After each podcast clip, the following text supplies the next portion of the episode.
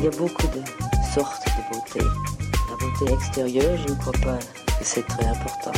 Chez un homme comme chez une femme, la beauté physique, quand on a le reste, c'est effectivement dans la vie un gros avantage. Je venais de Paris, les cheveux coupés à la garçonne, les jambes longues, près de peu habillées. J'aimais que les pores respirent. Je regrette beaucoup d'avoir les cheveux longs.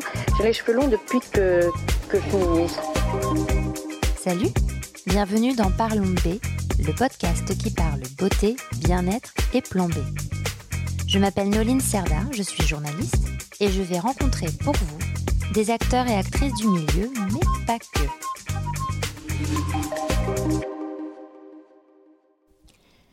Comme la peau, chaque type de cheveux possède ses propres besoins et ceux frisés à crépus sont particulièrement exigeants car fragiles et souvent très secs.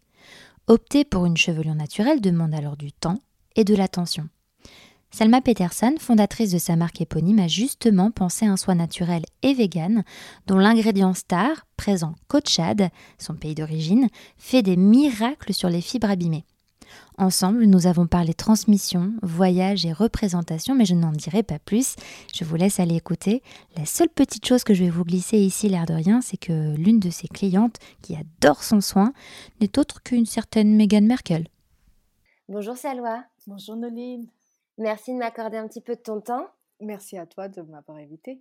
Je suis ravie de, de, parler avec toi parce qu'on s'est, on s'est vu en vrai entre les deux confinements pour le lancement de ta marque mmh qui, porte ton, qui porte ton nom. Euh, peux-tu, euh, peux-tu, avant qu'on parle de ta marque de, de, soins capillaires, peux-tu me donner ton parcours parce qu'il est assez impressionnant? Oui, donc, euh, donc moi, effectivement, je suis Salwa Petersen, donc je viens du Tchad. Mes deux parents sont tchadiens. Moi, j'ai grandi un peu partout parce que mon père était diplomate. Il est aujourd'hui à la retraite. Donc, en Arabie Saoudite, en Suisse, au Bénin. Euh, j'ai passé du temps également en Égypte, au Gabon. Et j'ai fait mes études donc euh, à l'université du Caire, à Paris, en Panthéon-Sorbonne et à Harvard, où j'étais d'ailleurs la première tchadienne à, à, passer en fait, à être diplômée d'Harvard.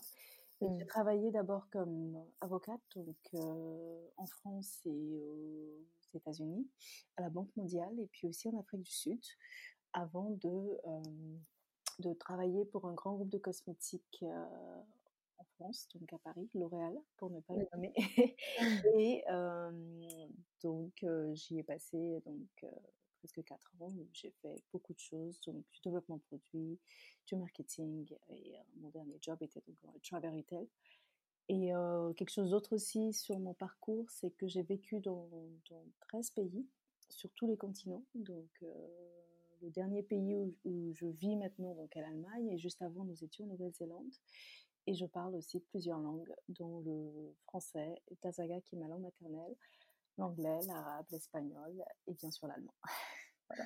Oui, donc on est sur un parcours assez, assez incroyable et c'est vrai que parce que donc ta marque Salwa Peterson, c'est une marque de soins capillaires. on aurait pu te demander comment est-ce que tu en es venu à passer à, te lancer dans une marque de, de, make-up quand on, on, voit tout le background que tu as, mais c'est peut-être ton passage à, L'Oréal ou tu y pensais déjà avant? Non, j'y pensais déjà bien avant parce que donc, moi, je, comme je disais, donc je viens du Tchad et au, Tchad, nous avons des rituels de beauté qui sont très anciens, qu'on retrouve mmh. d'ailleurs sur des peintures rupestres qui ont des milliers d'années dans le nord du Tchad, dans le massif de Enedi, qui est classé patrimoine mondial de l'UNESCO. Et donc, moi, même si j'ai grandi partout, je passais mes étés au Tchad. Donc, ma, mon arrière-grand-mère était encore en vie à l'époque, mes tantes, mon grand-père, etc. Et il y avait beaucoup de rituels de beauté que j'ai pu observer de très près dont un rituel qui m'a marqué particulièrement, qui est le chevet, donc le chevet du Tchad, qui permet d'avoir des cheveux crépus incroyablement longs, qui, euh, qui est très rare en général, mais en fait, donc euh, très jeune, je me disais, mais ces rituels sont trop beaux. Donc, on allait jouer dans les caves de, de l'Inédit où il y avait ces, ces peintures rupestres très anciennes, on voyait des, des, gens avec des afros énormes, euh, donc on dirait des fashion shows. Mmh. donc, moi, ça fait déjà quand j'étais adolescente, j'ai vécu deux ans au Tchad, donc au début des années 2000. Et je me disais déjà, il y a quelque chose à faire. Et ensuite, j'étais en école de commerce aussi, donc euh, pas mes études de, de, droit. Et puis je me disais, ah, peut-être il y a quelque chose à faire. Et d'ailleurs, j'ai écrit mon premier business plan il y a, il y a déjà huit ans. J'étais mmh. à Harvard, justement. donc ça fait un moment que j'y pense. D'accord, oui. Et alors, qu'est-ce que le chébé, justement? Donc le chébé, en fait, euh, c'est plusieurs choses. Donc le chébé, déjà, c'est le nom d'un rituel de beauté au Tchad où nous utilisons une poudre euh, qui est à base d'ingrédients naturels, donc locaux du Tchad, et l'ingrédient qui s'appelle enfin donc le chébé aussi. Et en fait, mmh cet ingrédient principal euh, qu'on appelle le chébé, qui, a donné son nom à, tout le rituel, est le grain du croton gratissimus, donc c'est le nom scientifique. Et en fait, ce mélange de, de plantes en poudre les femmes baignent leurs cheveux dans ce mélange et elles ont des cheveux incroyablement longs qui, euh, qui ne se cassent pas et qui sont en très très bonne santé. Donc voilà, le chébé, c'est un rituel de beauté, c'est aussi un ingrédient. Et alors pourquoi est-ce qu'il est aussi... Euh, euh, il fait autant de bien aux cheveux, voilà, aux cheveux bouclés, frisés, accrépus? Parce que pourquoi les cheveux, ces cheveux-là, ce type de cheveux-là, a besoin de, de ce soin-là? En fait, ce type de cheveux-là est un cheveu qui est intrinsèquement fragile parce mmh. que c'est un cheveu qui est très sec de nature en général. Plus il est crépus, plus il est sec. C'est juste une question biologique. En fait, quand le cheveu pousse, à cause de la frisure, le sébum donc, qui vient du, du cuir chevelu a du mal à voyager jusqu'au bout. Et plus le cheveu est long, plus sur les longueurs, en fait, plus les longueurs ont tendance à se casser, puisqu'elles ont moins de sébum, donc en fait, elles ont besoin de plus de soins. Et aussi, à chaque point de frisure ou de boucle, il y a un point de cassure potentiellement. Donc, qui empêche le sébum de, de exactement. D'accord. Voilà, qui empêche. Et puis c'est un cheveu aussi qui a été scientifiquement prouvé, euh, qui est en fait moins profondément ancré dans le cuir chevelu qu'un cheveu asiatique par exemple. Un cheveu chinois, c'était la comparaison. Et c'est aussi un cheveu qui pousse moins vite.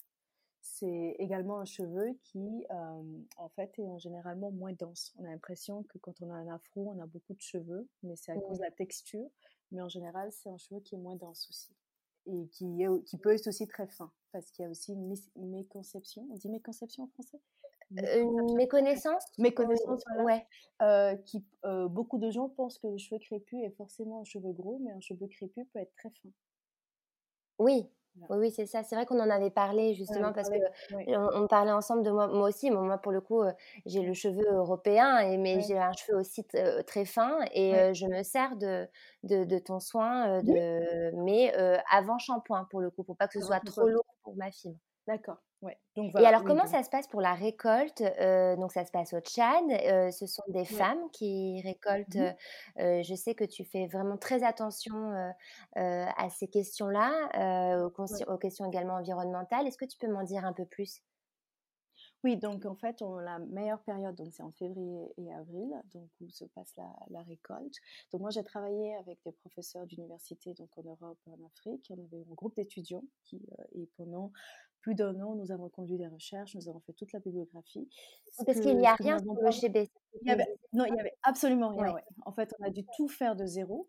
Et ça m'a pris trois ans et demi, en fait, de tout créer, euh, l'ingrédient, de l'enregistrer donc euh, en Europe, de faire tous les tests de, sécurité, de toxicologie, euh, d'avoir un dossier énorme comme ça, et puis aussi de trouver la bonne façon de, de récolter, donc de créer la filière et comme tu le disais, pour moi, les questions environnementales, les questions de, que tout le monde soit bien rémunéré étaient très importantes. Donc, je me suis rendue moi-même au Tchad euh, en 2018 et euh, donc euh, pour créer cette filière de zéro. Et donc, nous payons ces femmes jusqu'à trois fois plus que le salaire local. Mmh. Donc, on prend en compte leur, leur connaissance ancestrale parce que le chébé, comme je dis, est, est, une, est un rituel millénaire. On prend également en compte les, les informations euh, qu'on a aujourd'hui donc sur la biodiversité. Donc moi, je travaille notamment avec la, la GTZ, donc qui est l'agence de développement allemande, mmh euh, qui ont toute une équipe d'ingénieurs de, et les professeurs à l'université aussi, qui donc en, écologie, en conservation, qui nous permettent donc d'avoir beaucoup d'informations et donc on a fait très attention. Ce sont des arbres spontanés, donc on attend vraiment le moment où ils sont en fleurs pour aller chercher les, le, le chébé il faut faire vite parce que les chèvres adorent aussi, je sais pas. il faut être plus rapide qu'elles. Et ensuite, une fois qu'on l'a, il faut aussi la, trier parce qu'il y a beaucoup de, de, feuilles séchées, d'impuretés. D'impuretés, exactement. Et comme on attend vraiment qu'elles tombent parfois les graines avant de les ramasser, il peut y avoir des petits cailloux. Et les femmes aussi, je continue de travailler avec elles, elles le font à la main. Mmh. Donc, euh, et, et, cet élément aussi est très important qu'elles le trient à la main On aurait pu, pu le faire faire en Europe. Donc, en Allemagne, on avait trouvé un fournisseur qui peut le faire en deux temps, trois mouvements. Mais ça, pour moi, c'était important de laisser le maximum de valeur au chat. Bien sûr, et puis ça, ça les aide, ça leur permet de travailler. Ça les aide, ça leur permet de travailler, exactement. Et même là, surtout avec la pandémie, d'ailleurs, la semaine passée, on avait encore un tri de chébé dont on n'a pas besoin tout de suite, mais pour moi, c'était important de le faire pour continuer à les faire travailler. Mmh. Et alors, en parlant de, de, de savoir ancestral, moi, j'ai mmh adoré l'histoire du parfum de, de ton, de ton soin, qui est un parfum familial. Et pareil, il faut que tu nous en parles parce que c'est vraiment une très belle histoire. Et, et d'ailleurs, j'ai pris une photo de ce flacon tu, dont tu vas raconter l'histoire et je la mettrai sur les réseaux parce que c'est incroyable. Oui, et puis c'est vrai qu'elle a une très très belle couleur ce parfum. Il est magnifique. Ouais. Oui, donc ce parfum, en fait, c'est un parfum qui, euh, qui est un parfum de femme, donc pas de jeune fille, puisque on a le droit de recevoir ce parfum que quand on est une femme mariée. La cérémonie se passe le jour du mariage. Et c'est un parfum qui est, euh, qui est transmis de mère en fille. Donc, quand la, quand la jeune fille donc, se marie, sa maman donc lui donne un peu de son parfum à elle qu'elle a reçu quand elle s'est mariée et en le mélangeant donc à un nouveau parfum qu'elle fait avec euh, donc euh, les tantes de la, de la, fille, donc ses amis, donc les amis de la maman et puis les amis de la, jeune fille si elles sont déjà mariées parce que c'est vraiment un secret de femme mariée et euh, aussi ses sœurs, etc. Donc c'est quelque chose, c'est une très très belle tradition. Et donc sur le parfum, les, les notes qui sont importantes, donc on utilise du bois de santal, mmh. On utilise également traditionnellement du musc et on utilise aussi euh, euh, des, senteurs comme de, du mahlab en fait, qui sont comme de l'amande, du, jasmin, parfois de la rose. Et euh, c'est un très beau parfum personnellement, je trouve. Et j'étais très contente de pouvoir le mettre dans mon soin. Pour moi, c'était une évidence mmh. d'utiliser ce parfum-là. ça n'a pas été facile de trouver un nez pour le refaire D'autant que des matières comme le musc sont aujourd'hui bah, interdites. Bah c'est ça, bah oui, parce que c'est vrai que dans cette fiole que tu m'as présentée, en fait, ça se présente comme une espèce de poudre compacte qu'il y a au fond, poudre compacte, qui macère dans une huile. Dans une huile, exactement, parce qu'on fait macérer. Donc la, façon traditionnelle de le faire, c'est d'écraser, donc de réduire en poudre le bois de santal, de réduire en poudre tous les ingrédients et de les faire d'abord de, le passer par de l'encens. Donc c'est ce qui donne ce côté fumé. Mmh et ensuite de le faire macérer dans cette huile. Et aujourd'hui, de plus en plus de femmes utilisent l'alcool également pour le faire macérer. Mmh, d'accord. Et en fait, euh, voilà, donc c'était de récrier cette odeur-là. J'ai dû bien dû interviewer, dîner avant de trouver la bonne personne. Mmh.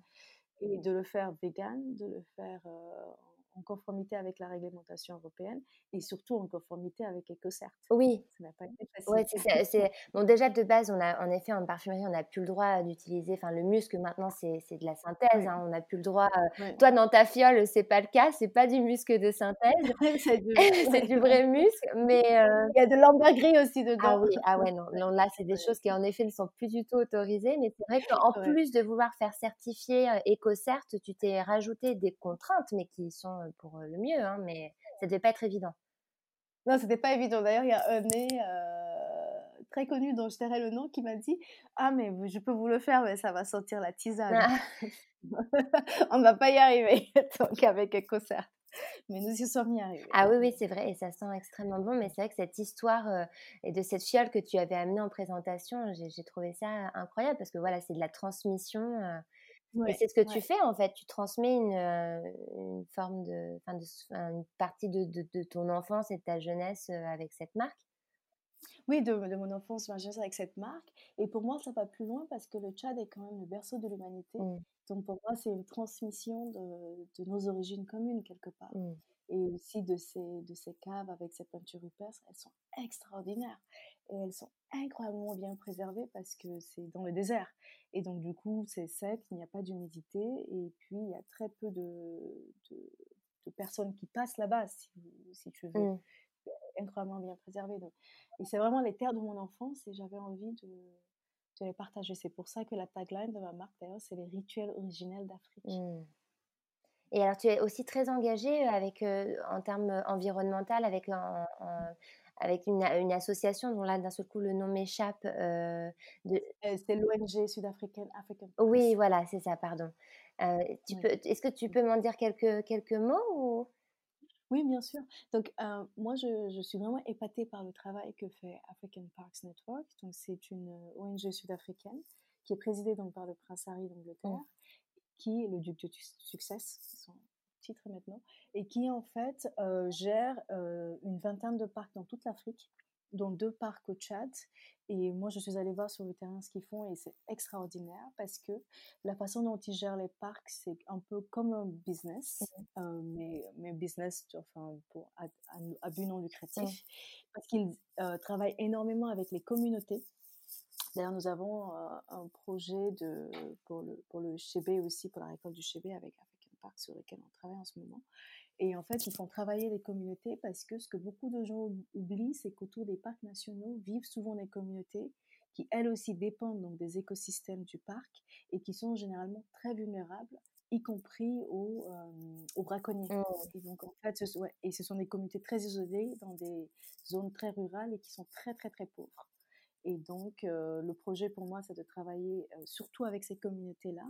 Et c'est exactement ce qu'on est en train de faire, puisque le premier projet sur lequel nous travaillons, c'est que pour chaque produit qu'on vend, nous reversons 1 euro et euh, du 1er décembre au 24 décembre, donc cette année, 2 mmh euros pour un projet d'alphabétisation des femmes. Donc dans l'Enedi, où se trouvent les fameuses caves avec les peintures rupestres, qui est aujourd'hui aussi une réserve, donc dont African Parks gère le management. Et on a fait une enquête cette année en mars, et 100% des femmes, 100% des femmes hein, et des filles n'ont jamais été à l'école. Ah oui, c'est incroyable. C'est incroyable, 100%. 100% c'est euh, énorme. C'est énormissime. Euh, et même moi, j'étais, j'étais étonnée parce que je savais que les taux d'alphabétisation au Tchad sont très bas. On a des régions où on a jusqu'à 80%, mais je ne m'attendais pas à 100%.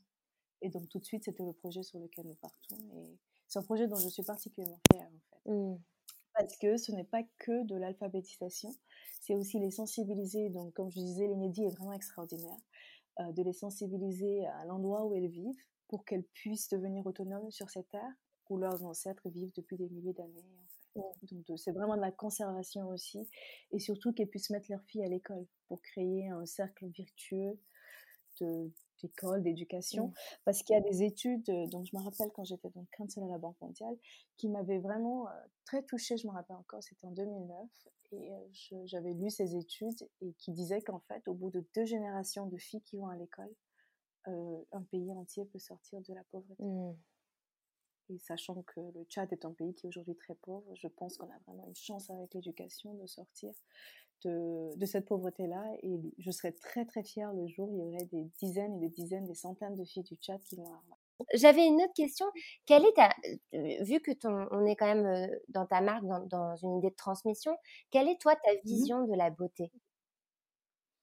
La Ma vision de la beauté, euh, ma vision de la beauté, je pense que c'est c'est quelque chose de très holistique. Ça vient aussi de l'intérieur c'est être bien vraiment dans sa peau.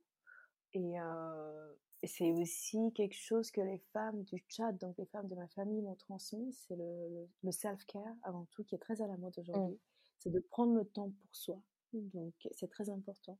Parce que ce n'est pas la beauté, ce n'est pas dans un pot de crème hein, ou même un tube de, de chébé. C'est être bien dans soi, en fait. Je pense que c'est vraiment ça.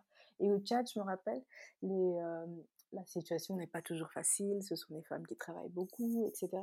Mais elles prenaient toujours le temps dans la journée de pour soi, que mmh. ce soit pour, euh, même si elles ont des enfants, ce qui est un des avantages, c'est qu'il y a toujours quelqu'un pour aider avec les enfants, donc une tante, une sœur, j'en sais rien, et de prendre le temps, même si c'est soit de se mettre du cheveux sur les cheveux, un parfum ou on fait aussi un soin qui est très populaire au Tchad, qui est comme un hammam, où on fait un trou dans la terre mmh et on met des, plantes aromatiques avec une belle couverture et puis de prendre du son pour soi. Et la plupart des femmes que je connais de ma famille le font tous les jours, tous les matins. Alors attends, j'ai pas compris. Vous faites, c'est quoi exactement? C'est comme, comme un hammam, en fait. On fait un trou dans, le, dans la terre. D'accord un petit tabouret qu'on avait d'ailleurs à l'événement presse. Je ne sais pas si tu te rappelles, c'est un petit tabouret. Ah non, j'ai pas fait. Et en fait, les femmes, tu n'as pas dû faire gaffe, on l'avait mis dans la déco. Et en fait, les femmes s'assoient et elles se couvrent donc de cette couverture. Et c'est comme un sauna, ça fait de la détox. Ah. Et comment je vois détox self-care aujourd'hui, ça me fait rigoler parce que nous, on le fait tous les matins dans le désert. Ah, c'est génial! Et, toutes les femmes mariées le font. Et c'est enfin, c'est une demi-heure à peu près. Et ça fait vraiment partie de la routine de self-care. Et ma mère, je me rappelle, si tu veux rigoler, moi j'ai des histoires, quand on habitait en Suisse, elle voulait le faire, elle voulait continuer à le ah faire. et en fait, les voisins ont appelé les pompiers parce qu'ils pensaient qu'on avait le feu chez nous. oui. Et c'était moi qui avais ouvert la porte. Non, non, non, tout va bien.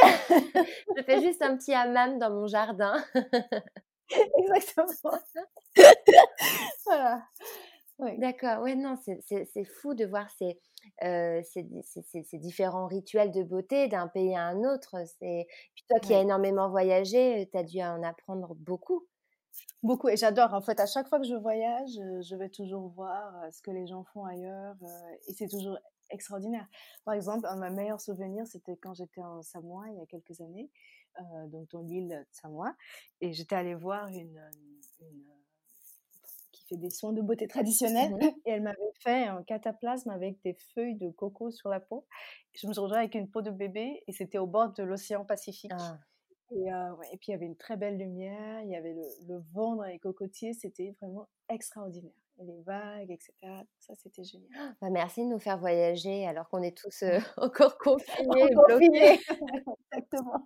Ouais, ouais, donc, y a, je crois que c'est dans toutes les cultures, on retrouve euh, ce genre de rituel. Et aujourd'hui, il y, a une, y a une espèce d'uniformisation donc qu'on retrouve mmh. sur, la, sur la beauté. Et euh, moi, je trouve ça assez dommage. Et ce serait bien de raviver. Et c'est une des choses que je suis en train de faire avec ma marque aussi. C'est vrai. Et c'est vrai que je rebondis sur ta, ta phrase de uniformisation de la beauté. Mmh ça rejoint aussi cette, ce problème de, des représentations aussi des beautés dans, euh, dans les journaux ou dans les médias. Euh? Oui, il y, a, il y, a, effectivement ce problème de représentation et d'un idéal de beauté qui est quand même aujourd'hui euh, très eurocentrique. Mmh. Mais pour moi, c'est aussi intéressant parce que j'ai grandi au, au Tchad, puisque j'y passais mes étés. Et au Tchad, il y a une autre vision de la beauté qui est très locale. Donc euh, après, c'est une question de perspective aussi. Mais c'est vrai que quand on habite en Europe, il y a cette vision qui est euh, qui est quelque part aussi un peu normal, hein, puisqu'on est en Europe. Qui est oui, qui Mais c'est vrai que cette vision, on la retrouve beaucoup hein, dans, dans, beaucoup d'autres euh, parties du monde, et puis même, même au Tchad, hein, de plus en plus. Ouais, tu, qui domine la pop culture et tout ça. Ah oui, oui, d'accord. Même au Tchad, quand même, même si tu dis qu'en effet, les représentations sont quand même très locales, il y a quand même une influence. Oui, euh oui, oui, bien sûr. Oui. Il y a une influence, par exemple, il y a un, un exemple très fraglant, c'est l'exemple du défrisage des cheveux. Ah oui. Euh, ouais, qu'on retrouve dans, dans toute l'Afrique. Euh, par exemple, les Américaines aujourd'hui sont en train de partir. Elles sont parties du défrisage maintenant. Ce n'est plus à la mode depuis une dizaine d'années maintenant. Mais il y a encore dans, dans, certains pays comme le Nigeria où plus de 80% des femmes continuent de se défriser les cheveux. Mmh. Est-ce qu'il y a ce, ce modèle donc euh, aspirationnel donc afro-africain qui lui est parti du modèle enfin, de, eurocentrique, donc avec le cheveu lisse et, et, qui, qui, va dans le vent. Ce n'est mmh. pas du tout le cas de, de mon afro, par exemple. Bien sûr, mais du coup, ta marque permet justement aussi de d'inciter à assumer et de d'incarner complètement sa, sa, chevelure. J'ai une amie qui euh, euh, a mis beaucoup de temps, pareil, elle se lissait énormément les cheveux parce qu'elle n'assumait pas. Euh, mmh enfin, je sais pas, c'est très réducteur hein, ce que je dis, mais c'est très court. Mais en tout cas, bon, voilà, elle avait du mal à assumer. Et puis un jour, elle s'est dit non, en fait, je, je, je veux assumer mes origines et en assumant mes origines, il faut que j'assume mes cheveux aussi. Et elle a mis du temps à retrouver sa fibre euh, euh, naturelle, mais par contre aujourd'hui, euh, ses, cheveux sont incroyables. Et, elle se sent beaucoup plus elle-même aujourd'hui, maintenant, comme ça, en assumant ses cheveux. Mais ça, ça c'est un vrai questionnement, c'est un vrai parcours. C'est un vrai parcours et il faut défaire des, des dizaines d'années, des centaines d'années de, de comment, enfin, de brainwashing quelque part mmh. sur quels sont les idéaux de beauté. Donc, il faut tout, en fait, il faut tout refaire. Et puis c'est aussi une question d'estime de soi. De... Ouais. il y a beaucoup de travail à faire effectivement. Mmh. Et alors, qu'est-ce que tu conseilles? Comment est-ce que tu conseilles d'utiliser ton soin? Alors, donc, moi, mon soin, donc, c'est une crème de soin capillaire donc, qui est un leave-in. Et euh, donc, en fait, euh, la façon d'utiliser, c'est soit sur cheveux secs ou essorés. Et donc, euh, il faut très, très, très peu de produits Donc c'est, moi j'insiste vraiment. Moi j'ai les cheveux qui étirés m'arrivent à la taille, donc qui sont des cheveux crépus. Et, et même pour moi, pour toute ma tête, il me faut deux noisettes. Donc en fait, ah il faut prendre une noisette ouais, sur la main et puis juste de la de, l'échauffer, de la chauffer en pointe les mains et puis de la mettre sur les longueurs. Là, je suis en train de le faire, personne ne me voit, mais de les mettre sur les longueurs. Et euh, ça, c'est plus pour avoir les longueurs, donc de tirer le cheveu vers le bas. Euh, mais si on veut plutôt avoir du volume, euh, si on a des boucles en tout cas, ou un cheveu crépus, de cruncher le cheveu, donc c'est-à-dire avec les mains de, de faire un geste que personne ne voit que je suis en train de faire et qui permet d'avoir donc du volume. Mmh. Et sinon, comme tu disais, si on a un cheveu qui est, qui est trop trop fin ou trop gras, de le mettre la veille au soir mmh. et le lendemain de faire son shampoing et d'éviter du coup les racines. Oui. moi, c'est comme ça que je, je, je, le conseille. Et pour celles qui ont les cheveux crépus, ça fait un twist out qui est superbe. Donc, de mettre le soir un peu plus et de se faire des twists, voire des tresses. Oui. Et puis ensuite de mettre un, un foulard en satin ou en soie de dormir avec et puis le lendemain de faire un twist out, ça fait des boucles magnifiques. Oui, c'est ça, parce que c'est vrai qu'on parle beaucoup de. de c'est très à la mode, la thé d'oreiller en soie. Euh, mais en fait, c'est en effet à la mode, mais mine de rien, c'est un énorme plus pour la fibre parce que ça évite un frottement et donc de, de, de casser et d'assécher davantage le cheveu. Bah, genre les cheveux, oui. Moi, je dois dire que honnêtement, j'étais assez sceptique mmh. et, euh, et, euh, et j'ai fini par, euh, par m'acheter un bonnet mmh en satin et je vois vraiment la différence. C'est dingue. Bah ouais, comme quoi. Hein. Ouais. ouais, parce que bah, après, il faut que je, je, me rappelle parce que j'oublie deux, deux fois sur trois. Mais il fait vraiment la différence, c'est vrai. Peut-être qu'il faudrait que j'investisse dans une tête. Ça, je vais pas y penser. Bah écoute, ce sera ton cadeau de Noël. Exactement. Pour les autres, euh, les gens qui écoutent et qui veulent me faire un cadeau. et peut-être pour conclure, euh, peux-tu me dire quand est-ce que tu te, à quel moment est-ce que tu te trouves la plus belle et la plus confiante, euh, la plus confiante? À quel moment je me trouve la plus belle et la plus confiante? Bah, Comme là, maintenant, quand je suis juste moi-même et que donc, ben, je dirais juste quand, je me sens bien en mmh. général. Quand je vais bien, quand je ne suis pas stressée. comme je disais tout à l'heure, la beauté, ce n'est pas dans un pot de crème. C'est vraiment se sentir bien dans sa peau. Je pense que c'est là où je me sens la plus belle. Et puis aussi d'être en paix avec moi-même. Par exemple, là, quelque chose dont je suis vraiment très contente, c'est qu'on est arrivé à faire donc un sourcing qui soit très clean chez B, mais aussi qu'on a une des engagements très forts mmh. sur tout ce qui est écologie. Donc, le packaging est vraiment recyclable, tout est recyclable, le papier vient de forêt éco-gérée. Donc, d'avoir ce genre de choses avec mon entreprise et même dans ma vie personnelle. Et donc, d'être bien avec, d'être en accord avec moi-même. Mmh. C'est là où je me sens la plus belle. D'être vraiment en accord avec moi-même. Bah, écoute, c'est super. Merci infiniment, Salwa. J'étais ravie mmh. de parler avec toi. Merci à toi, Noline. J'étais aussi ravie de, de, parler avec toi et j'espère qu'on se reverra très prochainement. Écoute, j'espère. de tout ça. j'espère, je nous le souhaite en tout cas. Au revoir, Noline. À bientôt. Un grand merci d'avoir pris le temps d'écouter ce nouvel épisode. J'en profite pour m'excuser pour les petits grésillements qui nous ont accompagnés tout au long de notre conversation avec euh, Salwa. Vous l'aurez compris, les enregistrements se font à distance par ordinateur interposé et la qualité du son n'est pas toujours optimale et pour cela je m'en excuse. À très vite.